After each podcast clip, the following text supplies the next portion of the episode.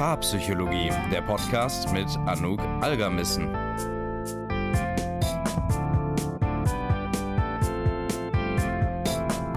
Hallo und herzlich willkommen zu einer neuen Paarpsychologie-Podcast-Folge. Hattest du schon mal das Gefühl in der Beziehung, dass ihr so eine Art Tauziehen betreibt mit dem Bedürfnis nach Nähe und dem Bedürfnis nach Freiheit und Autonomie? Das kann zum Beispiel so aussehen, dass die eine Person sagt, ey, ich möchte Zeit mit dir verbringen, ich möchte jetzt gerade dir ganz, ganz nahe sein und die andere Person sich mehr und mehr rauszieht, ihr eigenes Ding macht und das als einengend empfindet. Diese Problematik sehe ich auch in der paartherapeutischen Praxis immer wieder und viele Paare verzweifeln da auch leider regelrecht dran. Und heute sprechen wir mal über dieses Phänomen, das man auch Nähe-Distanz-Problem nennt. Der Name beschreibt es ganz gut.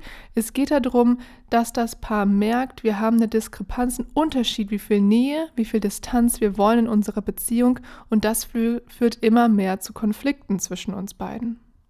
Am Ende dieser Podcast-Folge werde ich dir verschiedene Lösungsansätze mitgeben, die du nutzen kannst, um das Nähe-Distanz-Problem zu verändern.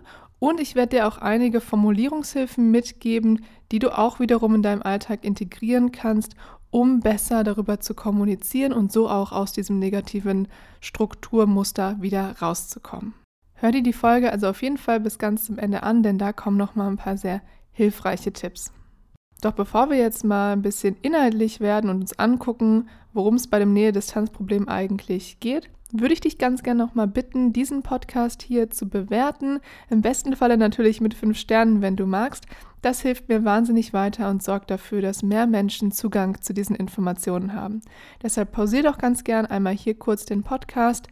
Das Bewerten dauert wirklich nur ein paar Sekunden. Bei Spotify findest du das ganz oben links, die Sterne, und dann kann es weitergehen.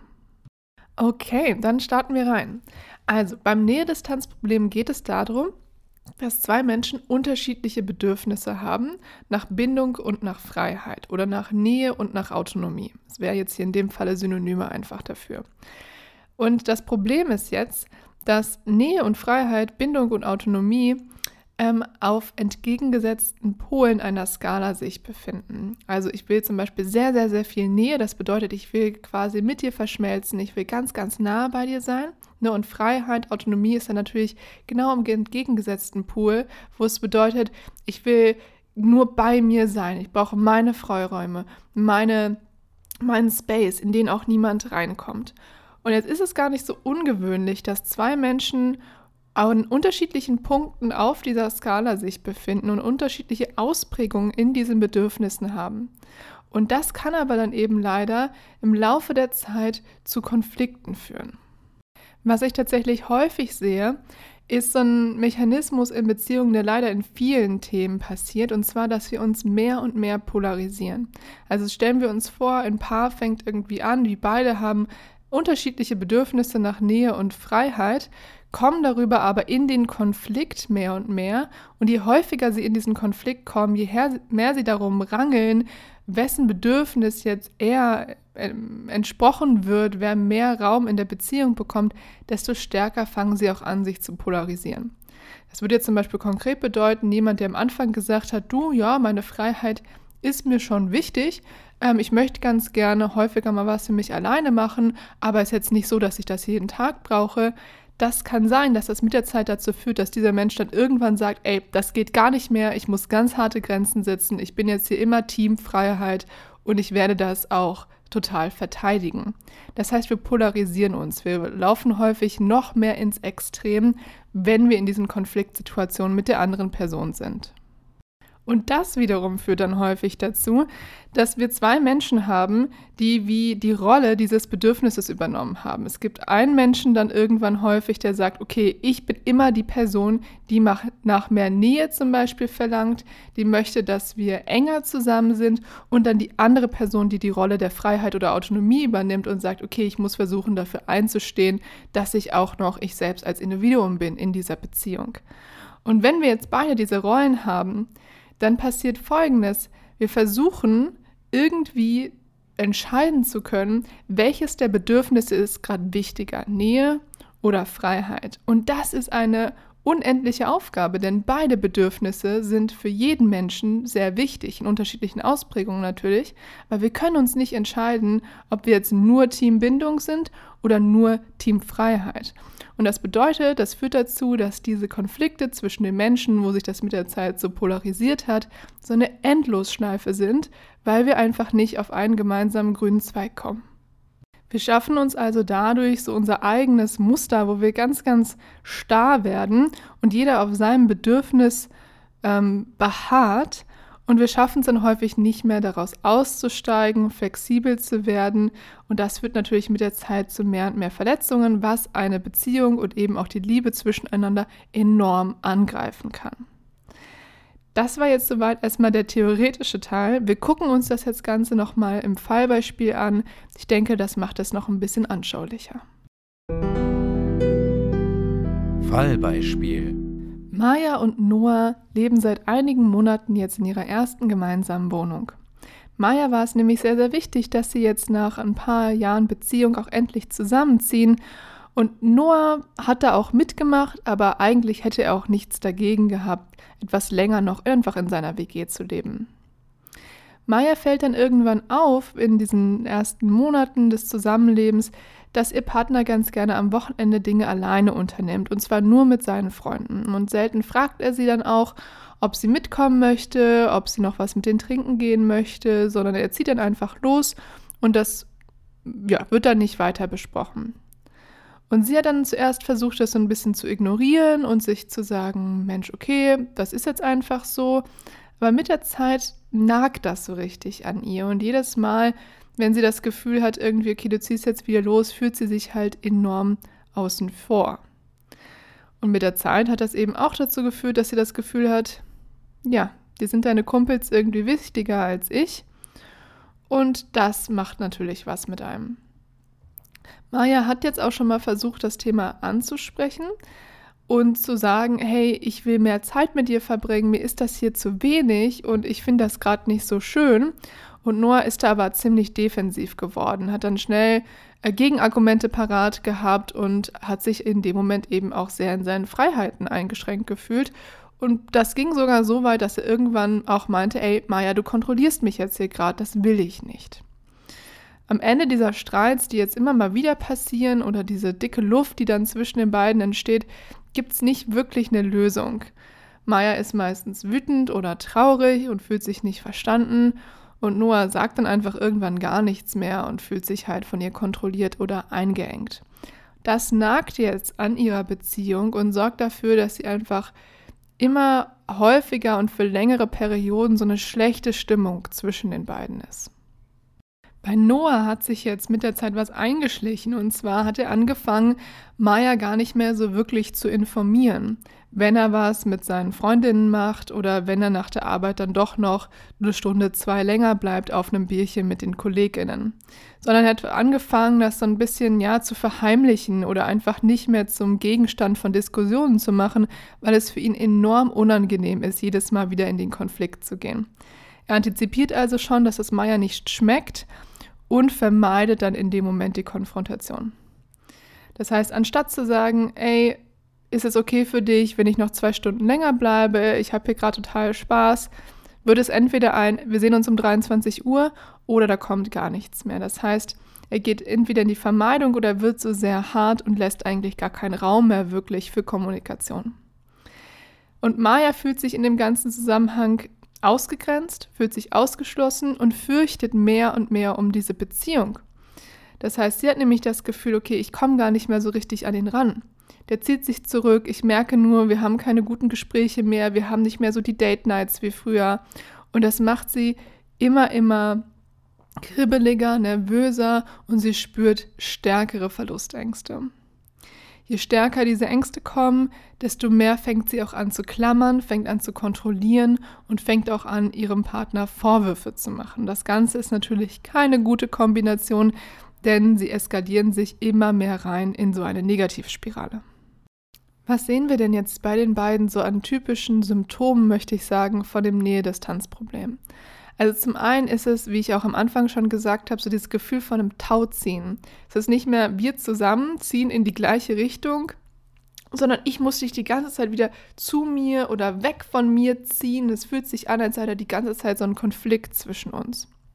Es passieren auch Dinge wie Klammern, Grenzüberschreitungen, Ablehnungen, Freiheitsentzug, Kontrolle, ähm, das Vermeiden von Gesprächen, Lügen. Also da können viele Dinge dann auch aus dieser Dynamik heraus entstehen, die natürlich sehr problematisch sind und eine Beziehung angreifen können. Das Problem hier zwischen den beiden ist, dass sie es verpasst haben, zwei ganz, ganz wichtige Dinge zu kommunizieren. Und zwar im Vorfeld erstmal wirklich offen darüber zu sprechen, wie man sich eine, ein Zusammenleben, Beziehung vorstellt. Wie viel Me-Time brauche ich? Wie viel gemeinsame Zeit brauche ich? Wann fühle ich mich von dir aufgehoben?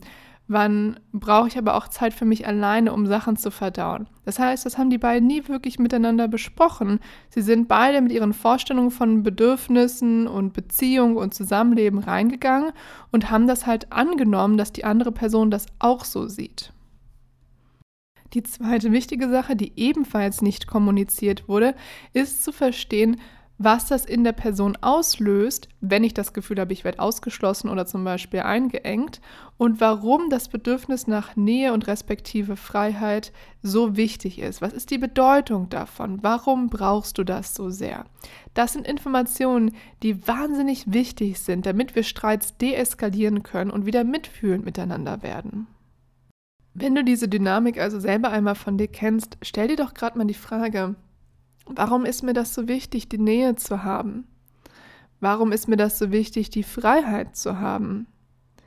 Welche Erfahrungen in meiner Vergangenheit haben mich da vielleicht geprägt und dafür gesorgt, dass ich da jetzt besonders sensibel drauf bin und auch das wirklich mir sehr, sehr wichtig ist in der Beziehung?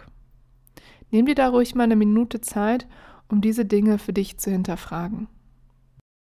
Bei Maya ist es jetzt nämlich zum Beispiel so, dass sie da Wertevorstellungen von hat, wie eine Beziehung aussieht. Für sie ist ganz klar, wenn wir zusammenleben, dann machen wir auch Dinge gemeinsam. Das heißt, sie hat ein Bild im Kopf, wie Beziehung für sie aussieht, das sie gelernt hat, das sie vor allem auch in ihrem Elternhaus gesehen hat. Und sie hat gemerkt, meine Eltern machen immer alles zusammen und das war das glücklichste Paar, das sie kennt. Und deshalb hat sie sich gesagt, so sieht das aus und das möchte ich auch von meinem Partner. Das heißt, sie hatte ein sehr konkretes Bild im Kopf und das hatte auch eine hohe Wichtigkeit. Denn für sie war klar, nur wenn wir viele Dinge gemeinsam erleben, nur dann werden wir auch eine glückliche Beziehung haben.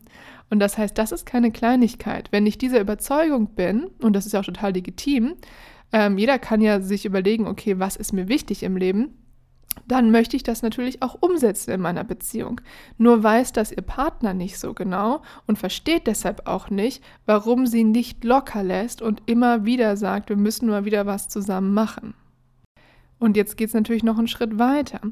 Wenn sie auf der anderen Seite das Gefühl hat, nicht viel Zeit mit ihrem Partner verbringen zu können, das Bedürfnis nach Nähe und Bindung nicht gedeckt ist, dann hat sie das Gefühl, okay, mir rutscht diese Beziehung aus den Fingern. Es kann gut sein, dass wir dann eben äh, direkt auf eine Trennung zusteuern. Das heißt, da ist auch eine Angst dahinter, die zum Beispiel sagt, nur wenn wir zusammen sind, kann ich sicherstellen, dass alles okay ist.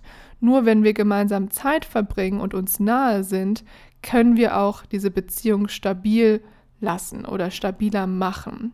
Und das ist auch eine Überzeugung, die damit reinkommt und die natürlich in ihr Druck auslöst, Ängste auslöst und Unsicherheiten auslöst, wenn sie merkt, mein Partner distanziert sich von mir. Noah hat da natürlich ein bisschen einen anderen Hintergrund als seine Partnerin. Bei ihm ist es zum Beispiel so, dass sein Vater sehr von seiner Mutter kontrolliert wurde. Also er hat das auch gesehen und gemerkt, so will ich nicht werden. Ich will immer unabhängig bleiben. Ich will nie in die Situation kommen, dass ich mich für jemand anderen verbiegen muss. Und er hat das dann auch nochmal in seinem Freundeskreis gesehen, ähm, wo Freunde und Freundinnen sich aufgegeben haben in Beziehungen, wo sie sozusagen nur noch ein Wir geworden sind. Und er hat mit der Zeit so eine richtige Abneigung dem gegenüber entwickelt und sich eben geschworen, so werde ich nicht. Und da kommt jetzt auch viel von dieser Energie her, weshalb er heute so seine Grenzen hochhält ähm, und für sich auch eintritt, auch ein bisschen zu viel, weil es natürlich seine Partnerin verletzt in dem Moment. Und weil er da sehr unflexibel geworden ist, genauso wie Maya auch unflexibel geworden ist, weil sie ihm auch seine Freiheit nicht lässt. Ähm, und er glaubt jetzt halt eben, er müsse das tun, damit er sich nicht in der Beziehung verliert, sich aufgibt und dann kein Individuum mehr ist. Das bedeutet, bei ihm ist eher diese Überzeugung im Hintergrund, zu viel Nähe bedeutet, dass ich mich selbst verliere. Das heißt, ich muss aufpassen, dass ich immer bei mir bleibe und dass ich die Dinge mache, die mir Spaß machen, auch wenn ich in einer Beziehung bin.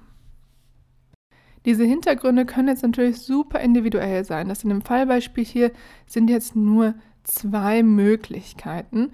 Aber das heißt, wenn du das für dich auflösen willst, guck doch gerade nochmal, warum da so eine große Kraft hinter ist.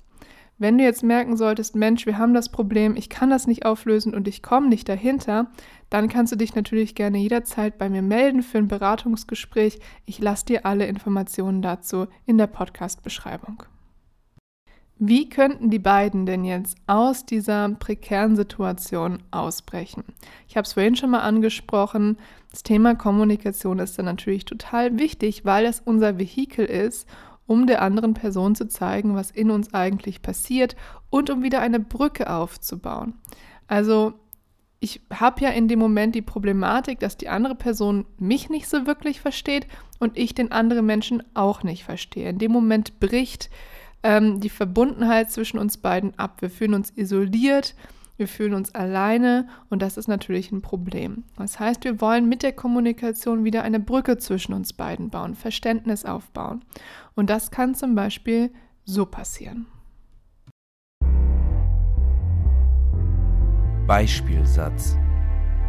Sagen wir, Maya und Noah haben sich jetzt über die Bedeutungen von Nähe und Freiheit für den jeweils anderen ausgetauscht und wollen jetzt daran arbeiten, ihre Kommunikation zu verbessern. Dann könnten sie so etwas sagen wie folgendes. Ich möchte dich auf gar keinen Fall einengen. Ich weiß, wie wichtig dir deine Freiheit ist und ich respektiere dein Bedürfnis.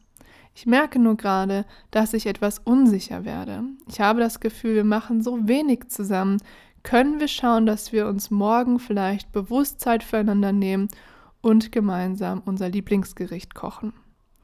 Das wäre jetzt was, was zum Beispiel Maya sagen könnte, um auf ihren Partner einzugehen, aber gleichzeitig auch flexibel und offen für ihr Bedürfnis einzustehen.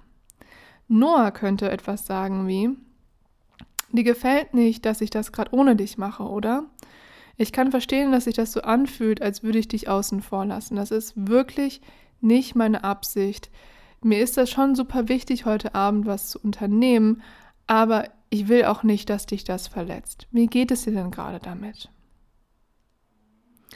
Noch ein Satz, den wiederum Maya sagen könnte.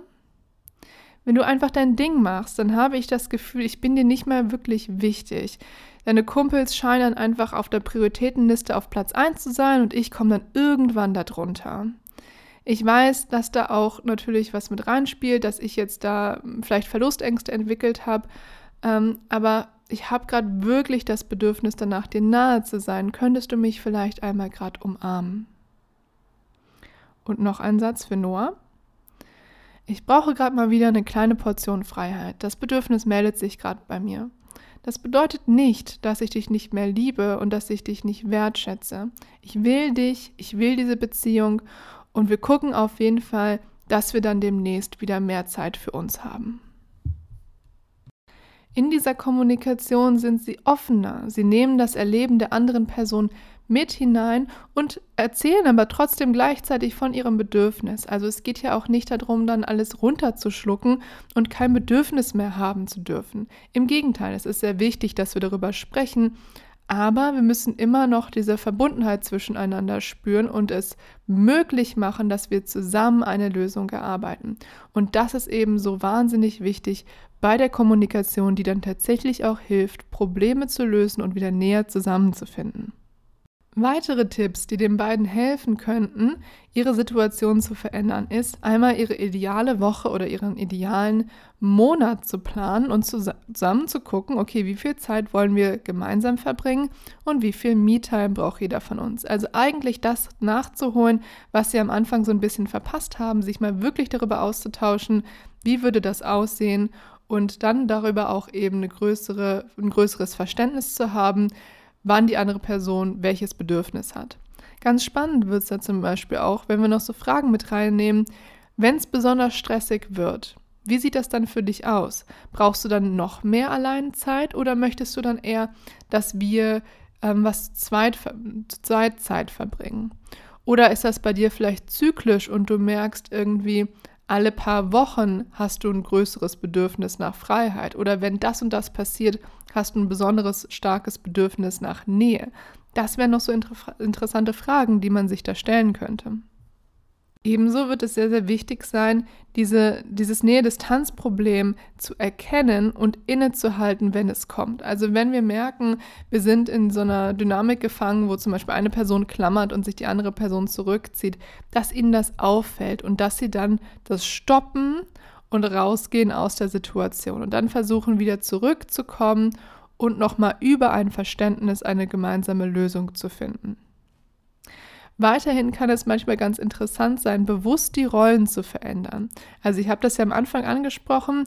Maya vertritt ja sozusagen die Rolle oder die, ähm, das Team Nähe und bei Noah, der ist ja Team Freiheit. Und das ist so polarisiert und so extrem geworden, dass es sich sehr, sehr starr anfühlt. Und es ist ja auch sehr unauthentisch, weil beide haben natürlich beide Bedürfnisse. Noah hat auch manchmal Bedürfnisse nach Nähe und nach Kuscheln oder was auch immer.